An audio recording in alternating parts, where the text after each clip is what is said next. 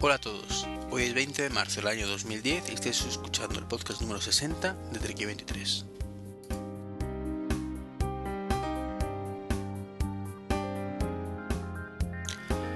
Pues buenas a todos, bienvenidos a un podcast más, ya el de 60, poco a poco avanzando y avanzando el camino, podcast tras podcast, a un ritmo que no me acaba de gustar, y me explico, por falta de tiempo, como ya he dicho muchas veces, pues estoy tardando más de lo que me gustaría en sacar eh, el podcast y bueno, en lo que hay tampoco puedo hacer mucho más.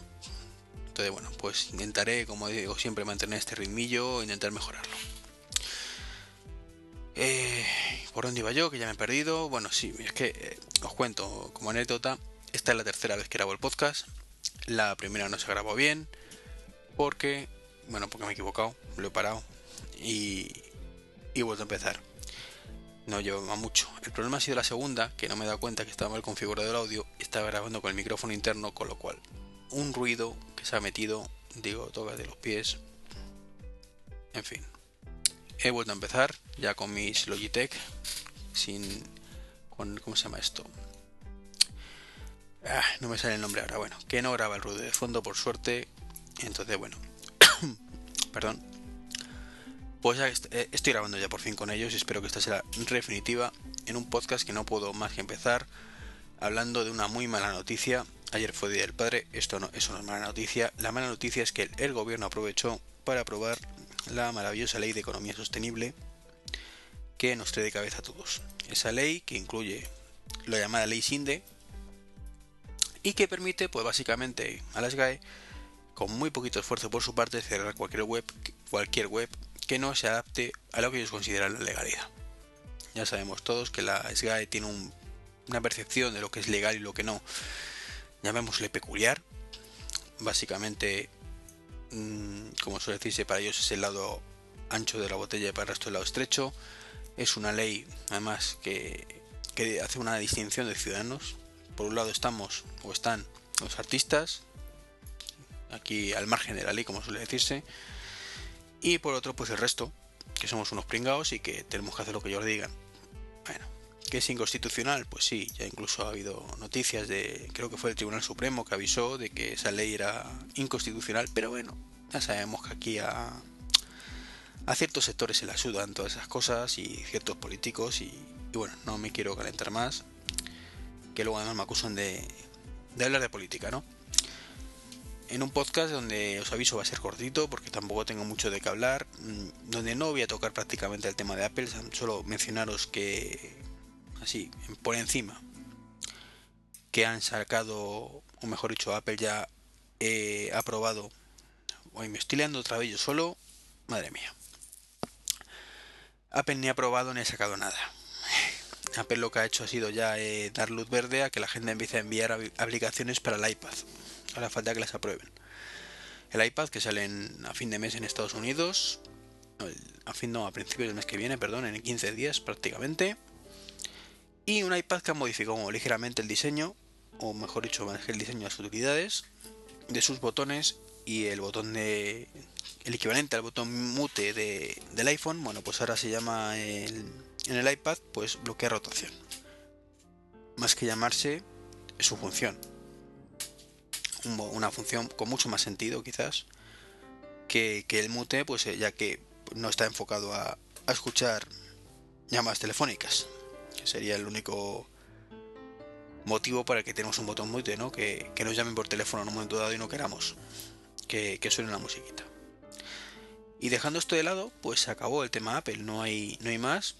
Así que por fin, además, puedo hacer un podcast y, en el que casi no tocó Apple, ya que, bueno, aunque este podcast sabéis que está enfocado mucho a, la manzanita, pues es un podcast en general de tecnología, ¿no? Y bueno, además voy a continuar un poquito lo que lo que puse en el, en el o lo que hablamos con, con José Antonio en, en, el podcast anterior, ¿no? Y vamos a hablar sobre todo de móviles, móviles, móviles, sí, que es un poco lo que está en auge hoy en día. Y es que eh, además de Microsoft, Microsoft que ha presentado una herramienta de desarrollo para desarrollar un mismo juego en PC, Xbox y Windows Phone 7 series.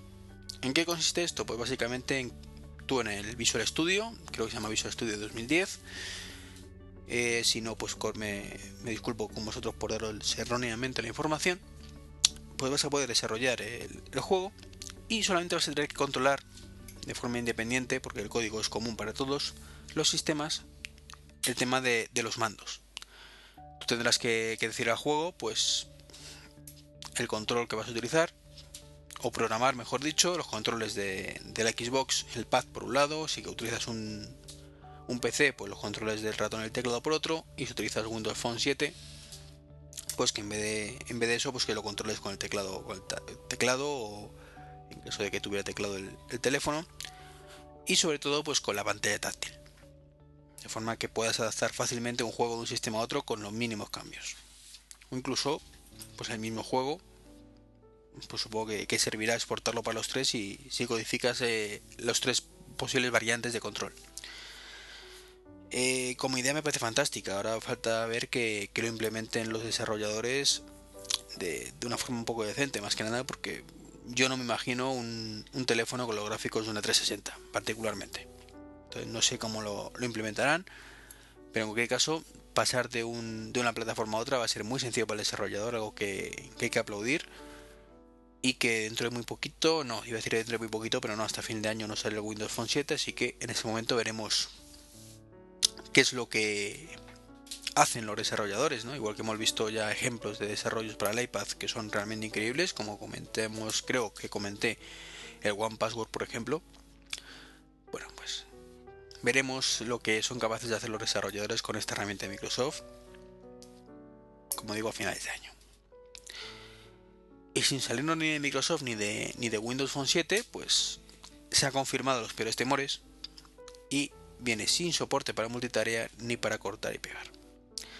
Yo hay cosas que nunca entenderé que hace Microsoft. Mm, cuando parecía, por decirlo de alguna manera, de hecho estuve tentado de, escribir un post, lo que pasa es que bueno, no he podido. Pues que había encontrado el camino con un diseño increíblemente atractivo. Desde mi punto de vista ya comenté en el podcast anterior que poco intuitivo. ¿De acuerdo? Poco intuitivo y quizás poco práctico. Bueno, bueno, a la gente parece que le ha gustado muchísimo el diseño de, Windows Phone 7. Pues nos encontramos con que viene sin multitarea, con notificaciones push y sin copiar y pegar. Aparte, pues que no viene con zona común de. con una zona común de, para, de archivos. Y solo podemos instalar cosas con el marketplace, cosas que se rumoreaba, pero ya sabéis que mientras eran rumores, pues existe la posibilidad de estar equivocados, pero no, Microsoft lo ha confirmado. Entonces, bueno, pues yo creo que se la van a pegar, pero, pero bien pegada, ¿no? Porque han ido a copiar el iPhone justo las peores cosas. O sea, han copiado, han hecho un sistema gráfico que puede gustar más o menos, pero que está ahí. Y se querrán un plumazo, pues todo lo que se le ha criticado al iPhone, desde tiempos, bueno, desde el primer teléfono. Soporte para copiar y pegar, soporte sin zona común, el tema de multitarea. Bueno, pues Microsoft no ha aprendido y va a sacar su Windows Phone 7 con ello, así, tal cual. Bueno, con ello no, sin ello. Con un par, se la van a... A ver si, si la gente, pues debe ser que están para allá y se piensan que lo que la gente le gusta al iPhone precisamente es que no tenga multitarea, ni copiar y pegar, ni, ni zona común de, de archivos. Y, y, que solo se instale por la App Store. Se deben pensar eso. Es irónico, ya que el Windows, el iPhone, perdón, desde la versión 3 tiene copiar y pegar. Por fin tiene copiar y pegar, algo que demandábamos todos los usuarios. Y todo apunta a que la nueva versión, de hecho el iPad lo trae, o aparentemente trae, una zona común de archivos. Pues nada, esto sigue en su línea. Y se rumorea además que el, que el Windows Phone 4, perdón, que el, que el iPhone OS 4 pues va a multitarea, pero Microsoft pues de nuevo va tres años por detrás. Es así. No tenían bastante con llevar tres añitos de retraso, que ahora los mantienen además. Dicen ahora, tres años después vamos a llegar al mismo nivel que estaba el iPhone hace tres años. Pues nada, chicos. Vosotros mismos. Es cierto que las notificaciones push, pues dicen que funcionan bastante mejor que en el iPhone. Bien, no está mal. Que las aplicaciones no es que se cierren, sino que se quedan un poquito congeladas simplemente, con lo cual luego pues recogerlas de nuevo es mucho más rápido que, que, abrirlas con el iPhone. Eso también está muy bien. Tampoco se trata de criticar por criticar. Pero claro, no admite que una aplicación en segundo plano haga cosas, al menos sin el permiso de Microsoft. Habría que ver luego, esto la, la verdad, si, da permiso a, terceras aplicaciones de terceros para, para correr en segundo plano haciendo cosas. Eh, lo he dicho varias veces, hay aplicaciones que no tendría sentido y otras sí. O sea, una aplicación de Twitter o de mensajería, pues ¿qué queréis que os diga? Creo que es mucho más dinámico que esté en segundo plano íntegramente.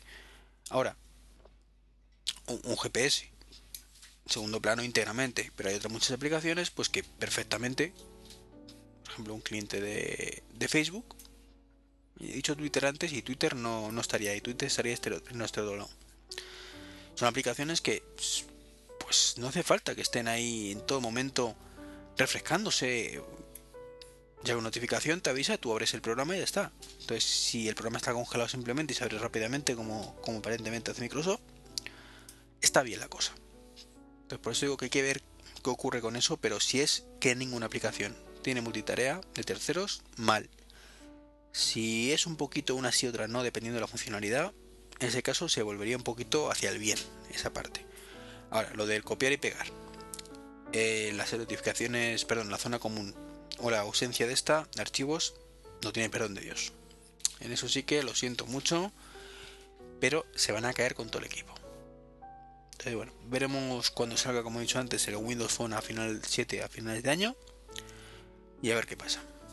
Porque Mm, ahora mismo no solo tienen que competir con el iPhone, que es lo que se piensa todo el mundo, tienen que competir con Android, que ha, pegado muy fuerte este año, y con Symbian, del que voy a hablaros ahora mismo. Entonces, mm, pues eso, que mucho ojito con lo que hacen. Y es que Symbian 3, hablando ahora de todo un poquito,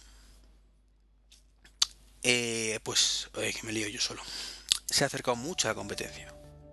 No ha salido todavía, solo hay vídeos, pero poquito a poco pues se va acercando. A mí particularmente sigue sin gustarme nada, pero mmm, está ya por fin enfocada a pantallas táctiles, se mueve mucho más dinámicamente. Eh, bueno, hay un vídeo, podéis verlo de los enlaces, merece la pena verlo, mucha más integración con redes sociales, en fin. Se va acercando poco a poco, incluso diría que tiene más integración que el iPhone porque el iPhone no tiene ninguno hoy por hoy. Y del que quizás Microsoft no debería preocuparse es de, de la Palpre, del WebOS. Porque si bien es cierto que ha sacado la versión 1.4, que ya dispone por fin de grabación, edición de vídeo, va bastante más rápido, sincroniza con Exchange y tiene notificaciones eh, mediante el LED del teléfono, una cosa bastante útil, saber si tienes mensajes o no, simplemente con una lucecita ya que la tienes, pues resulta que, que las acciones van como el culo. Entonces, mm, mucho me temo que a pesar de, ese pequeño coletazo que ha dado con el WebOS, espero que me equivocarme, pero mm, PAL puede estar en las últimas. Es cierto que anuncia nuevos productos, que va a sacar nuevos productos dentro de poco y que esperemos que sea el resurgir de nuevo. Porque el WebOS me parece un sistema operativo increíblemente bueno no solo a la altura del iPhone, sino que le superan muchas cosas. De hecho, si no fuera por... Bueno, porque... ¿Qué es lo que me voy a decir yo? Que yo miro y mira cómo estoy ahí. Si no fuera porque el iPhone OS es mucho iPhone OS, para que vamos a engañarnos y que tengo un iPhone, pues yo, y que la Pre sobre todo, eso es lo que iba a decir antes, que la Pre tiene poquita potencia y es bastante lenta, pues yo me, me decantaría por este sistema operativo hoy por hoy. Si hoy no tuviera un iPhone, me compraría una Palm Si fuera un pelín más potente. Si no, tiraría a lo mejor de, un Motorola Droid o de un Nexus One si lo vendieran en España. Entonces es una lástima que, que WebOS, que sí lo vale, mientras que Microsoft con su Windows Mobile 5 o 6.5, perdón, no merece nada. WebOS merece mucho, así que desde aquí todos los ánimos para, para Palm y que pueda salir de, este pequeño tolladero bursátil en el que se encuentra. Y pues sea un sistema operativo que se mantenga durante muchísimo tiempo eh, dando guerra. Y que se una, bueno, se unirse no porque ya está ahí, al iPhone OS, al Android al Symbian o el, el Migo, que es el, el Maemo, la versión nueva que quiere hacer con Intel. En fin. Que me estoy liando y estoy... Es un podcast raro. No sé cuánto tiempo llevo. Uy, qué, qué, qué depresión, por Dios. Llevo 15 minutos solamente hablando. Joder, bueno. Y, y ya para acabar, porque es que no hay tampoco mucho más. Ups, perdón, que sí que hay más cositas. Mira, me, me he dado cuenta de milagro, que se me había olvidado un punto importante del guion. Es que Sony ha presentado el PlayStation Move. Ya hablando de consolas, bueno, aparte que se rumorea que van a sacar un teléfono tipo con PSP incluida, bueno, los rumores de siempre. Ha presentado sus mandos similares a la Wii. Básicamente consiste en una especie de un mando como el, de la Wii con una pelota enorme en la, parte de delante. Estáticamente no me gustan demasiado. Curiosamente en el caso de Sony no llevan un jack como tal, sino lleva otro mando con otras funciones que también va conectado por Bluetooth. Lo que resulta especialmente irónico, ya que sabéis que, en el caso de la Wii, pues va un cable del nunchuck al, al otro mando y es cierto que puede ser un coñazo. Eh, pero bueno, tenemos un conjunto que ocupa un espacio de un mando. Eh, pues Sony, pues son así de guay. Entonces, claro, dicen, tenemos los mandos por un lado, luego tenemos estos otros mandos por otro y solo soportamos 7 dispositivos Bluetooth a la vez. Conclusión, como mucho puedes conectar dos equipos completos a la PlayStation 3. Es decir, únicamente con el Wii, con el perdón, con el PlayStation Move podrán jugar dos personas a la vez si utilizan, se utilizan cuatro mandos. Esto es así. No me preguntéis por qué, bueno, el por qué ya lo he explicado, es la limitación de la, del Bluetooth. Pero es para darle pues un rijoste a los de Sony, que bueno, una cagada más de tantas que tampoco me preocupan. Sabéis que no les tengo ningún aprecio, les deseo siempre, no voy a decir lo peor, pero desde luego que se estrellen cuando hacen tonterías. A mí me parece estupendo que sean que la conveniencia para la Wii, pero no cagan esto. ¿Qué, qué quieres que os diga? Para dos personas está bien, pero ¿y cuando hay más? Aparte que tienes que gastar muchas más pilas, bueno, aunque eso es lo de menos. Eh, en fin. Y lo mejor es que te sacan, creo que los colores, los colores, perdón, eh, la pelotita de ese color, eh, la, la en cuatro colores, entonces no deja de ser divertido esto, ¿no? E irónico, como digo. Y ahora sí, que para no liarme más, os cuento lo último que tenía que contaros y acabamos. Os quiero hablar de la realidad aumentada que ha presentado General Motors. Básicamente se trata de un parabrisas en el que un hub, un hub no es la palabra adecuada, mediante... Sí, perdón, me, me hablaban por ahí. En un hub mientras el sistema este de los aviones, que no HAT, HUD, pues eh, nos proyecta en, en, pantalla, por llamarlo en el parabrisas, eh, lo que hay delante de nosotros. Ya hemos hablado de sistemas parecidos alguna vez, pero este tiene la, la ventaja de que llevan serie de sensores, son capaces de mostrar los carriles directamente en caso de niebla, las señales de tráfico mucho más nítidas, eh, aunque no se vean normalmente. Si pasan personas por delante, creo que también.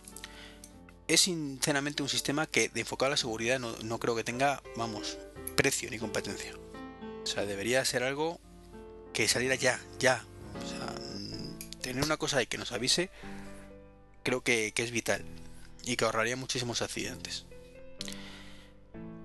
Entonces, bueno, tampoco me quiero enrollar más, porque, porque no, porque es que ya os digo, 17 minutos, pues bueno, pues no os quejaréis, el podcast más corto de la, de la historia de, este podcast, después de llevar, no sé si son dos, tres semanas sin, sin grabar. Entonces, bueno, pues me despido ya. Pediros disculpas por la duración, por pediros disculpas por haber tardado tanto en volver a grabar. Y nada, para contactar tenéis el, el blog treki23.com, donde aprovecho para decir que, últimamente estoy haciendo bastantes revisiones de software. Eh, espero que sean del agrado de todos y que os ayuden a, decidiros si comprar o no el software del que, estoy, del en un momento dado. Para contactar, pues la página web, como he dicho, es treki23.com, la dirección de correo electrónico es 3 Ay Dios, ¿cómo estoy? trek23.gmail.com o 3 otra vez 3 W va a decir, madre mía, y no he bebido. Eh, trek23.m.com o en Twitter, aunque de nuevo mm, me estoy no desenganchando de Twitter, desgraciadamente lo echo de menos, pero no tengo tiempo para usar Twitter. El trabajo además está prohibidísimo, así que bueno, trek23 en Twitter. Un saludito y espero que nos escuchemos dentro de muy poquito. Hasta luego.